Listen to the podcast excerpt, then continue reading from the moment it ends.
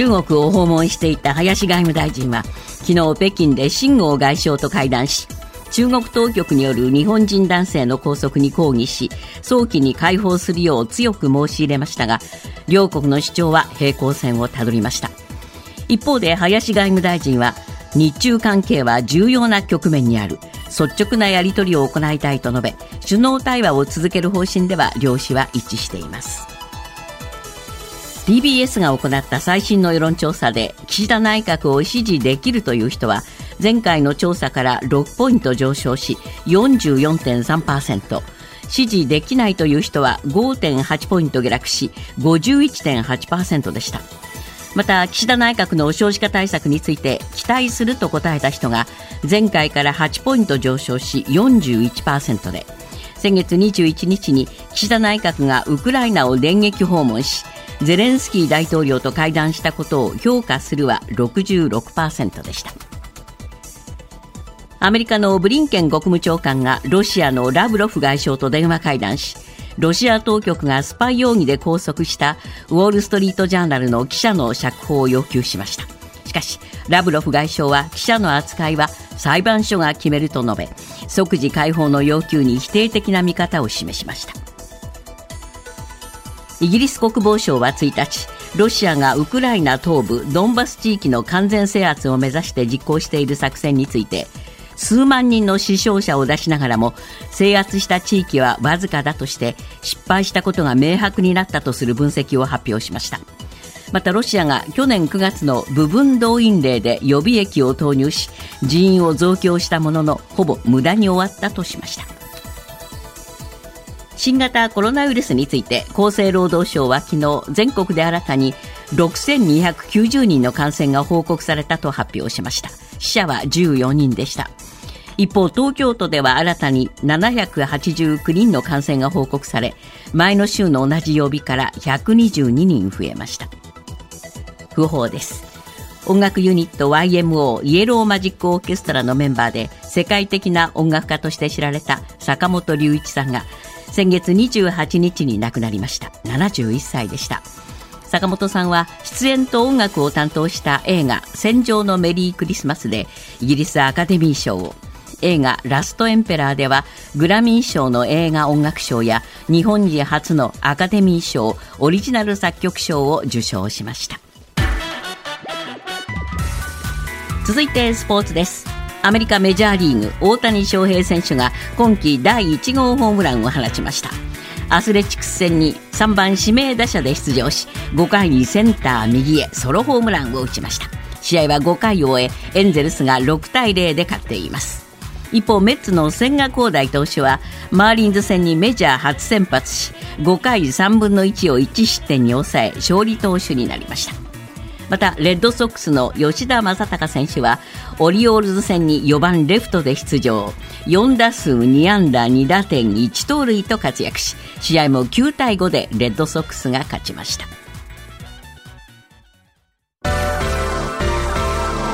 ニュースズームアップ。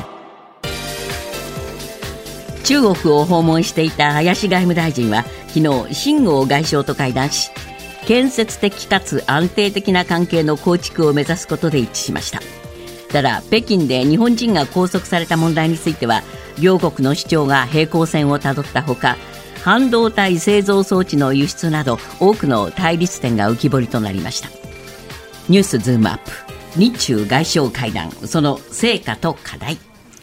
今日のコメンテーター、時事通信、山田圭介さんです。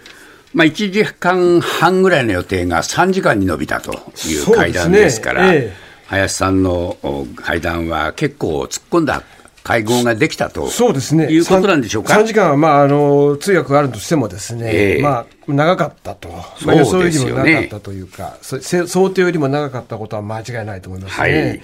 あの3年3か月ぶりと申しました、さっき、はい、これはまあ外相の訪中としてなんですけれども、そうですね、えー、でただ、林外相としてですね、まあえー、就任去年就任した中国の秦剛外相と対面で会談するのは、これは初めてである、ということですね。そうですね、まあ、今回はあいわゆるあの日中首脳会談がありましたから、えー、去年11月にですね、えー、その後を受けて、えー、まあ、このさらに意思疎通を深めようと、うん、いうこともあったと思いますが、はい。直前にやっぱりその日本人が拘束されたということがありましたから、うん。えー、やっぱりこの問題をまずどうしても最初に取り上げなきゃならないわけですよね。ねえ。ー、この問題、まあ、あの影を落としているわけですけれども、えーこの、まあ、日本人拘束問題についてはですね、まあ、あの、早く解放してほしいということを求めているわけです、求めたわけですけれども、はいはい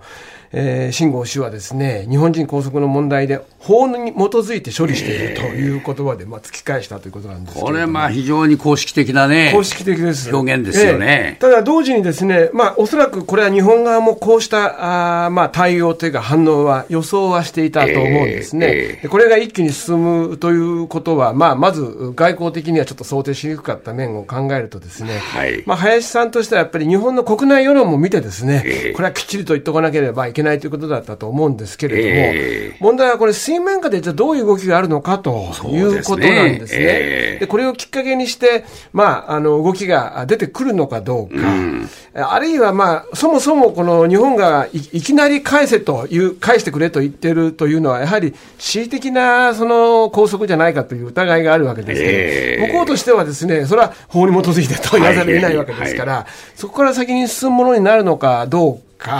ここはある意味で逆に言うと、まあ、拘束が解かれる、これ望ましいわけですけれども、そこにも政治的要素が入ってくるかもしれない、ね、ということですね。これ、アメリカも拘束された人間、あの出せって言ってるけど、やっぱりラブロフさんは、えー、あ裁判所だ関係です、ね、え。ー、そうです。こういう話をやってますよね。本来ならですね、えー、それは拘束するには向こうにも理由があるわけですから、理由を示せとなるんですが、もういきなり返せとなってるってことは、やはり恣意的なものであるということを、まあ、印象付けようということも、実際にそういう面はあるんだろうと思うんですね。あのつまり恣意的にそうです、ね、拘束されているのではないかというのは。中国もロシアもですね、はい、そういうその人を拘束したらですね、うん、えー、公公的なもんだというふうにして突っ返すと。えーえ。ー、これはまあ一つのもうパターンですね。そうですね。そういう意味ではこれまあちょっと言葉を変えるとやや予定調和的なやり取りになってます。ね、ただ、これを言わなければですね、またこれは日本としては、これを軽く見てるってなってしまいますから、まあ言わざるを得なかった。当然言う言うことだった。ただ、まあ日中関係の中ではですね、このまあ高速の問題の背後に、まあいろいろと対立面があるんで、え会談はやっぱり多岐にわたりましたね。そうですね、あのそもそもですね、まあ、まず申し上げると、その岸田さんっていうのは、やっぱり日中関係は重視するとい。う立場は、もともとはあることはあるんですね。ですね。ですから、例えばもう去年あたりからもう安保対話とかですね、うん、外交当局間の協議とか、はい、それは結構活発に行ってはいるわけですけれども、えー、影を落としている問題は、今の、まあ、日本人拘束問題はつい最近のことですが、はい、なんといっても東シナ海などの日本周辺での、の活動とかですね、はい、それから台湾の、まあ、有事有事の可能性に対する危機感というのがあるわけです。えー、で中国側から見てはですね、やはりいわゆる日米を中心にした中国包囲網と、はいえ。ー、これを何としても突き崩したいと、うん、でロシアに接近しているのも、単にロシアと、まあえー、ある意味で連携するだけじゃなくて、やっぱりアメリカや日本に対する牽制というのはあるわけですよね、えー、そうした構図はやはり今回も浮き彫りになったんじゃないでしょうか。そうですね、えー、まああ、高いレベルの会合はやりましょうよと。いうことは、まあ、お互いに一致したって言ってるんで、はいパイプをとにかく切らずにやりましょうそうですね。それは両国ともあるわけですね。ええ、で、これ二つの側面があって、やはりまずハイレベルの往来をこれから活発化させる。えまあ、習近平、えー、主席がですね、まあ、日本に来るというのは、まあ、安倍さん時代に実は、えー、公式訪問をですね、えー、招請していたんですけれども、今回その話は全くまだそれどころではない状況であるということと、それからもう一つはですね、やはり何か偶発的なことが起きたときに、やはりチャンネルがないということはとても危険なことですから、はい、まあそこはしっかり確保しておこうという面もあって、まあハイレベルのおまあやり取りといいますかですね、意思疎通をやっていこうということ、まあこれはまあ確認できたんだと思う。んです。これ、山田さん、どうですかね、やっぱり広島で G7 の首脳会議やりますが、うん、これは中国にとってはですね、鬱陶しいんでしょうね。これはあの結局、まああの、ロシアがテーマになるとはいうものの、やはり大きなテーマはやっぱり対中政策ですから、ね、まあ、これはさっき申し上げた対中包囲網を強化する会議になるというふうに、まあ、中国は見てると思うんですね、はい、ですから、なんとかこれにくさびを打ち込みたいという思惑は、まあ、いつまでアメリカの手先やってんだって話でしょ、えー、えー、そうです、まあ、あの常に日本に対してそういう目でそういう目ですよね、えー、ただ日本側もですね、えー、確かにそれは、例えば経済の面からすると、それはやはりアメリカの安保面外交安保の安保の軍事面だけで、まあ、中国を見るわけにいかないのも事実です。そうですね。まあ、中国は中国でですね、日本、まあ、そういう意味では、えー、協協力をしたいところもあるはずですから、はい、お互いその部分をどれだけ大きくしていくかっていうことは、まあ、それはあの大事なことだと思うんですけれどもね。まあ、経済どうするかでしょうね。はい、うねだから、そういう意味で言うと、まあ、経済をちゃんと進めたいならば、ええ。えー、捕まえた経済人を話せよと、うん、そういうことですね。こういうことですよね。ねやっぱり今、経済でこうなんかデカップリングとか言って、だんだんこう離れる方のことを言う人がいますけども、ええ、まあ、ある意味で近づけば近づくほど、うん、台湾へのですね武力攻撃というのも、失うものが大きいという状況は、これは作っていく必要があると思うんですね。そう、ね、いう意味で私は、ここは日本はやっぱり経済の面ではもっと深めていくということは、これは十分私は今後、追求すべきテーマだと思います。ニュースズームアップ。週末 TBS が世論調査を行い岸田内閣の支持率が6ポイント上昇し44.3%だったことが分かりました。日韓首脳会談やウクライナのゼレンスキー大統領との会談についての評価が高い反面今後の日韓関係については変わらないが70%。また岸田総理がゼレンスキー大統領に送った必勝しゃもじについて適切ではないが62%に上る結果となっています。ニュースズームアップ。外交評価が高いものの具体的に何が評価されているかわからない世論調査の結果。えー、山田さん、えー、まあこれどうでしょうね。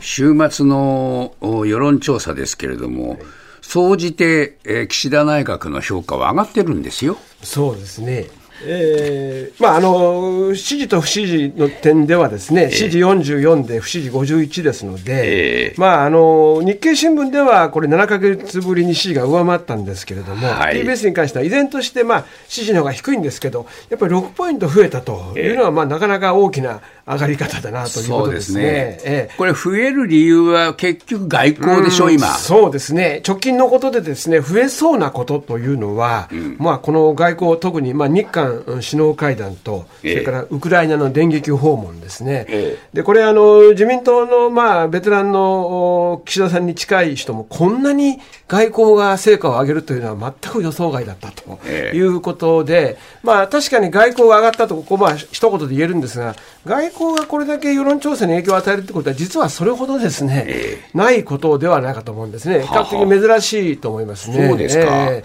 あの、うん、外交っていうのは、失敗があのしないのが当たり前で、ある意味です、まあ、いえば、守りの方では、あの、それは貢献しますけど、得点を上げるっていうことになると。これ逆に言うとですね、内内政で見るべきものがないから、評価の対象がここへ絞られちゃったっていうことになりますそうですね。それと今、まだちょっとこの、まあ、生活に対する厳しさというのは、実はこれからが本番で、つまり、これからまあ、年度が変わって、どんどん値上げしていく。それから、まあ、賃金もですね、上がるといっても限定的ですから、えー、実はこれからなんですけれども、国民は今この時期、3月、4月の時期というのは、そういう意味では内政はまだこれからが本番で、むしろ外交の方に目がいってしまってるということですか。えー、あやいいんですかね。ええー、まあ、そうそう、そうですね。ええー、まあ、それちょっともう一つ思いますのはね、あの、下がった時っていうのは、例えば国葬とか旧統一教会問題。これはですね、